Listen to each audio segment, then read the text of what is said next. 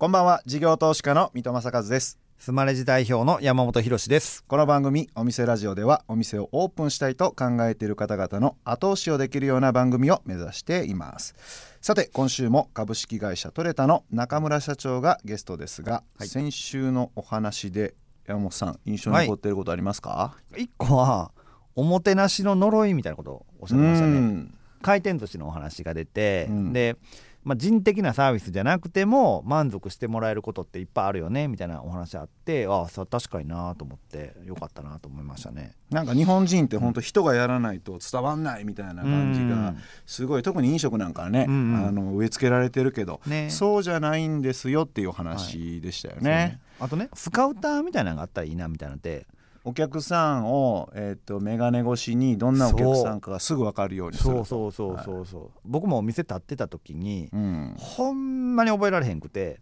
申し訳ないなと。でもね、うん、その中村さんが言うには、うん、スタッフの教育の仕方が変わってくるというか、うん、暗記力が求められてたけれどもこれからは雑談力の方が大事になってくるみたいなコミュニケーション能力とかね、はい。暗記力ほんまに僕ないんで、いい時代が来るなと思いましたね。もう本当に5年10年の未来だと思いますけどね。ねああいうのができるのがね。はい、あとは番組の後で流れる曲が、うん、あのー、オリジナルソングって聞いたんですけれども。山本さんのお知り合いの方があそうです作ってるんですか？いやせっかくまあラジオ番組やろうってなったんでオリジナルで作れたらいいなみたいな。その話を地元の経営者仲間というか、まあ、後輩なんですけど話してたら「あ僕実はバンドやっててやりますよ山本さん」って言ってくれて「え作ってよ」言って急遽作ってくれた曲ですね、はい、KB カンパニーっていう会社なんですけどね。バンちゃんっていう社長なんですけど、はい、アーティスト名は？これなパチンコノッペルガーやって。どういう意味なん知らん。曲のコンセプトはそもそも。番組のコンセプトをちゃんとお話しして、うん、その現場で頑張ってる人とかをこう応援していくというかみんな頑張っていこうぜみたいな感じで曲作って言って作ってもらって書き下ろしてくれたんで、はい、大事にしていきたいと思いますけどね。じゃあお店でこのラジオを聴いてる仕込み終わりの人がテンション上がってくるみたいな、はい、これで泣くっていうね。うんありがとうございます。ではそろそろ開店しましょう。この後株式会社トレタの代表取締役中村仁さん登場ですさあお店ラジオオープンです。ゲストは先週に引き続き株式会社トレタの代表取締役中村仁さんです。よろしくお願いします。よろしくお願いします。先週はえっと、主にトレタの、まあ、最初の開発の話とかこれまでの話について伺ったんですけども今日は現在とこれからの話についてお話を伺えればと思います。私もまあお伺いしたんですけれども、はい、9月に「ダイヤモンドダイニングさんと共同で新しい業態のお店をオープンされています。はい。焼き鳥一本っていうですね新しい焼き鳥屋さんを東京の大崎にオープンしました、はい、でこれ何やってるかっていうとですね、うん、あのもう最初からですね外食企業と IT の僕らが一緒にチーム作って、はい、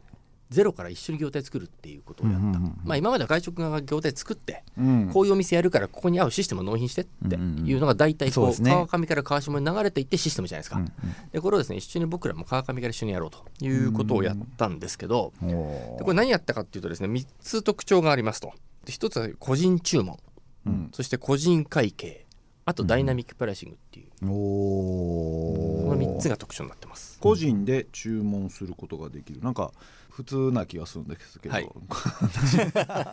例えば、はい、例えば水戸さんと山本さんと僕の3人で飯食いに行くじゃないですか、はい、今までのお店だと大体こうメニュー3人で見ながら、うん、何食うって言って相談しますよね、うん、しますね、でこうなんか焼き鳥とかだとじゃあねぎまとハツととかって頼むじゃないですか、水戸さんがいや俺は皮はタレがいい言われるとね僕多分ね、遠慮して皮塩好きなんだけどじゃあタレでいいですとかって合わせたりするじゃないですか。だから面倒ですよね。わかります面倒。あと出てきたのこう串から外す人もいるわけですよ。みんなが食べやすいように、で外しちゃうと何が何だか分かんなかったりするしますよね、だからすごいストレスだよねと、これやめましょうと、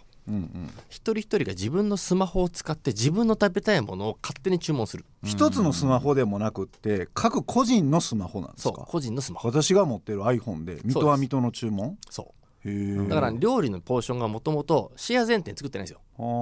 一人一人のポーションでちっちゃく出てくるんですね。うちの会社の人間だといや僕実はハツすごい好きでと、うん、僕ね一人でハツ3本ぐらいガメで食べたいんですよねと、うん、こうなってみんなで行くと無理じゃないですか。一、うん、人でハツばっか食ってんの、でも個人注文でできますと。でもっと言うとカスタマイズをだからできるわけですよ一人一人。例えばレモンサワーだと濃さを4段階ぐらいで選べて。であと、えっと、フレーバーとか味付けも変えられる自分好みのレモンサワーをカスタマイズしたりこういろんな料理を自分好みにアレンジしてカスタマイズをして自分が注文できる。っていうこのカスタマイズが一ついやあれね友達であの焼き鳥屋行った時ね私もすごい腹立つんですよね。あのとりあえず盛り合わせっていうやつ、絶対一人で出てくるいますねいますね。盛り合わせって店の視点から言ったら、原価安くてくだらないやつ何本か入れて、利益率上げとこうみたいな発想がもうあること分かってるじゃないですか。盛り合わせ頼む人思考停止やと思ってるんですけど ああいうのがなくなるってことですね、なくなる。でこれいいのはですね遠慮の塊が絶対に出ない、うん、遠慮の塊、何人かで一つの料理注文してシェアするじゃないですか、うんうん。あれはおかしなこと実はお店の中で言っていて「すいません」って「これ一人前って何人分ぐらいですか?」って聞くじゃないですか。いや一人前だよ でも何人分かなってるじゃないですか。あれシェア前提なんですよね、そうですね。でね3人でシェアする前提で12枚取るんですけどこれをみんなが分けるでしょ、う必ず遠慮の塊が残るんですよ日本人ね、あれがすごい気持ち悪い。初の1個だけがこう残ったりする そうそうそう残るわ気遣いますよねなんか完全に冷たくなってから取るそうでしょうあれはね誰も誰も得しないですよねそれなくそうとっていうのは個人注文確かにでこれで個人で注文するとですねそのままお会計まで個人でできるんですよ。まあでもそうですね、うん、モバイルでやってるから。そう。だ自分で食べたもの自分で飲んだものは自分で払うっていうのを全部スマホなんかオンラインかけできるんですよ。そうするとです割り勘っていう概念なくなるんですよで割り勘って絶対誰か損してるじゃないですか。どこまで行っても。どんなに複雑な計算をしても 絶対に誰か損するじゃないですか。よく食べるやつと全然食べへんやつと飲むやつと飲まへんやつといろいろいいのに頭数で割られるわけですもん、はい、誰もなくなるんでみんな納得をして自分の分を払う。でももちろん別々になってるので、最後にいや今日は水戸さんが「お前らでも払ったるわ」って言って3人分払うこともできるようになっている。指名してじゃあ今日は僕は山本さんの分だけおごります、はい、水戸さんすみません自腹でみたいなことはできる。それ嫌ですね。水戸さんはすみません自腹で。ギスギスするなそれ。なるほどね、はい、まあでもそういうことができるってことで。それでおごるとね自分がじゃあお会計しようと思った時に画面開くと、うんうん、水戸さんがおごってくれましたって名前出るんですよ。ありがとうございますみたいな。っていうことで、まあ、お会計のストレスもなくなりますとで3つ目がダイナミックプライシングで時間帯とか曜日で料理の値段を変えていくっていうのをやってますと。いうこの3つをが特徴ですね。これダイナミックプライシングってお客さんから文句出ないんですか、この間来たら1本100円やったのが120円になったみたいな話ですよね焼き鳥が、はいはい、そんな人登場しないのかな？うわないですよね。見せ方もあるんですよね。だから定価があって定価から下がるだけなんですよ、はい、あ定価が一番高いんですか？どう設定するかって。なるほど。定価から上がっちゃうとねえ？ってなるんだけど。うん、あとやっぱり日本人最近ホテルの値段変わるじゃないですか、はい、あれ受け入れてるんで、うん、もうねそんなに抵抗感ないですね、でむしろどうするかっていうといやもっとお得な時があるんだったらその時に行こうって言って、こう動いてくれる人がいると需要が平準化されるじゃないですか、で需要が平準化されると当然ロスも出ないしシフトも組みやすくなるんでお店も利益出しやすくなるんで、うんまあ、お客さんに還元できるよねって。飲食ってもともと壁に「時価」って書いてある世界じゃないですか,、うん、確かに。いや怖くて頼めないです。でもまあ普通はそうですよね。そういうもんなんです。だって天候で食材変わるし本来。そうですよね、だってマーケットの価値ってお肉でも魚でも全然仕入れ価格変わりますもんね。変わりますね。賢くお店を使うとお得ですよっていう文脈になればでもポイントあれですね安くなるっていうのはちょっと割安お得感みたいな感じになるから、はい、そっちで見せるっていうのがポイントな気がしますね。はい、これなんか現時点でなんかコツってあるんですか？今はねピークタイムが高い。定価。で、うん、早い時間とか遅い時間になると下がっていく。だからあの、はい、ちょっとこうきめ細かく動く、えっと、ハッピーアワーみたいな感じ、うんうんうん、あハッピーアワーか、はい、時間によって。のデジタル化って感じですね、そうですそうです、ちょっと早めに来てもらったらビールが300円みたいな、そうです、あ確かに確かに。どうせ一歩行くんだったら早めに行こうぜみたいな、うんうん、多分ねダイナミックプライシングは飲食店の悲願だと僕思ってるんで。これはね普及させたいですね。どんどんこれあの多店舗化していきたいっていう焼き鳥っていう業態でやるんですか？焼き鳥ではい。まずこの業態ではい。ダイヤモンドダイイングさんもともとなんか交流があったんですか？あえっ、ー、とねもともとうちのお客さんでもあるし。なるほど、はい、たまたまうちの店にダイヤモンドダイニングが食べに来て社長とか。でそこで雑談してて、ちょっと今度話しませんとか、あと別で取締役から声かかって飯食おうぜって言われて話して、はい、いややっぱさなんかさどうせデジタルで今からもうね、うん、こうもう座して死を待ってもしょうがないから、うん、もうね打って出ようと、でやるんだったら今ある業態にデジタル入れたって面白いこと起きねえから、新業態やろうみたいなことを向こうから言ってもらってなんていうのがいくつか続いて、はい、で実際動き始めたって感じですね。へちなみに細かいですけど、はい、スマホも持ってませんみたいなお客さんがやっぱ何割か何パーかはいたりするじゃないですか。そういうお客さんに合わせないといけないシーンってどうするんですか？店員が使っているハンディ、はい、コンソール。あれがですね実はスマホなんですよ。スマホベースなんです。これ貸します。あじゃあそういう感じで、はい、まあ基本的には誰でもいける誰でも、はい、最初のアプリダウンロードで面倒くさいなみたいなのはあんまりなくて。あのブラウザベースなんでダウンロードも必要ないですしほどな、うんすごい時代ですね。それちょっとダイナミックプライシングの外食はちょっとかなり楽しみですね、はい、やってほしいですもんね、ね。はい、ゲストの思い出深い一曲。中村さん、はい、今週は何でしょうか、えー、ローレンウッドのフォールム。ですね。どういったえー、背景があるんですか？あの僕、えーと、就職活動したのも今から30年ぐらい前なんですけど、うん。うんうん、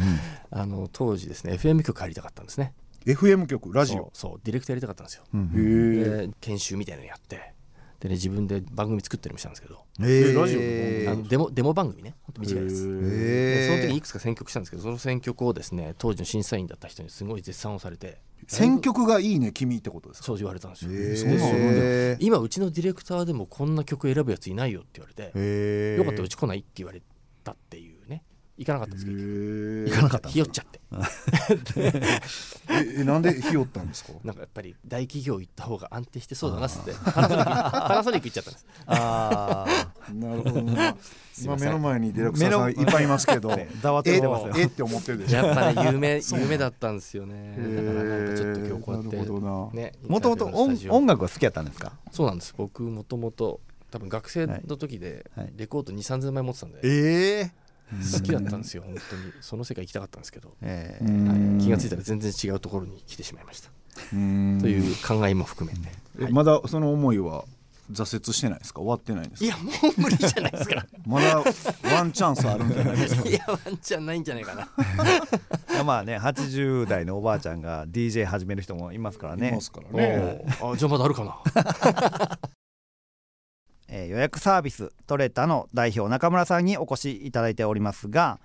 中村さんが仕事でやりがいを感じる時ってどんな時ですか？はいあの飲食店さんの抱えてる課題とかがですねちゃんと解決されてハッピーになってで中途半端な解決策じゃなくてね、はい、ちゃんと深いところから変えたいっていう話してると思うんですけど、まあ、そういうことがちゃんとできた時、はい、ただこれってすごい大変なんですよね。深いところから変えるって。でも変えると本当にお客さんが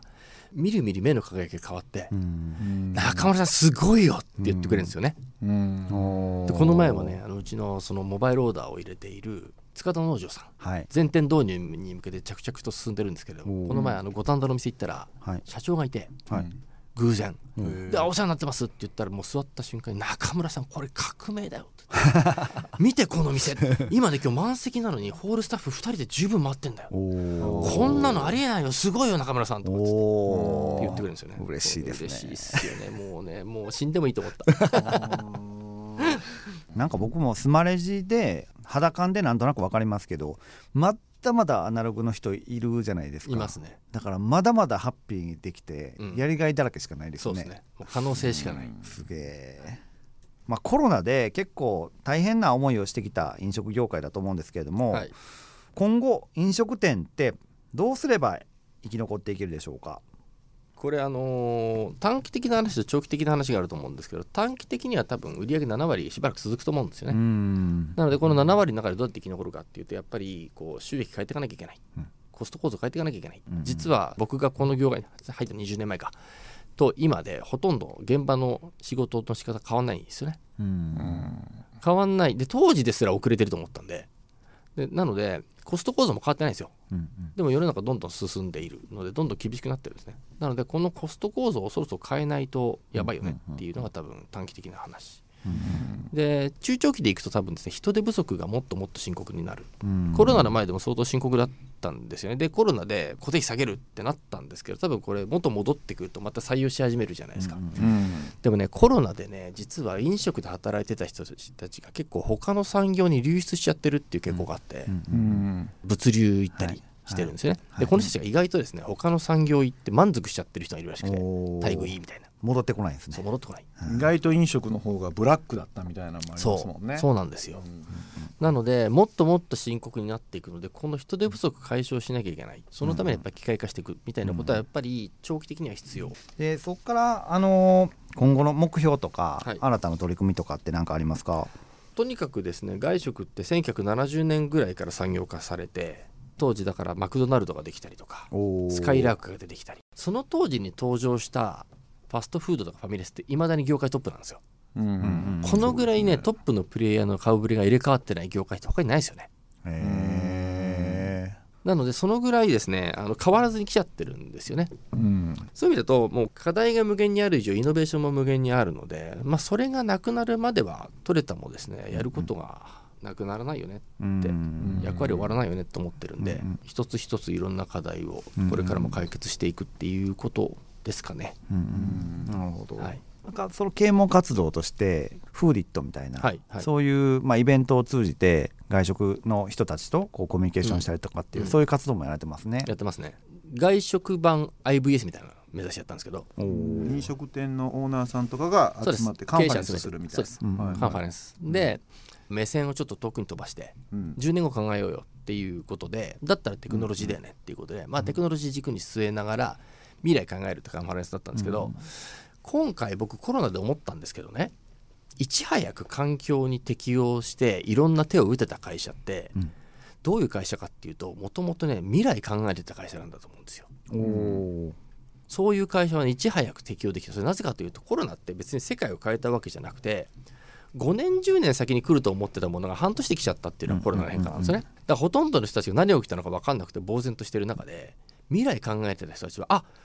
これ来るって思ってたよね。あもう来ちゃった、でもじゃあやるか、ってすごく早く対応できた。まあ電話会議システムなんかまさにそうですよね。そうですね、はい、あれは夢物語だったのがね、うん、当たり前になっちゃったっていう間に。だからそういう意味ではやっぱり実は未来考えるのって日々の仕事にあんま関係ないと思って軽視されてきたんだけど実は未来考えるって生き残りの上で非常に重要なことだったんじゃないかと思うんですね。確かにでも飲食とか外食ってもう目の前にお客さんがいて日銭商売で目の前のことばっかり考え逆にないと仕事やっていけないみたいな部分もあるから、う。ん、それを10年後15年後まで考えてやるっていうのは、うん、まあ、やっぱ難しいっちゃ難しいですもんね。難しいですね。そこをやっぱり問題提起していくって結構大事ですよね。はい、なるほどな。なるほどな。そのフーディットとかに来てもらおうとしている経営者の人たちはやっぱり緊急度の高い仕事と重要度の高い仕事があったら、まあ、現場は緊急度の高い仕事やってもらわなきゃしょうがないんだけど経営者は重要度の高いことやんなきゃだめだよねっていう。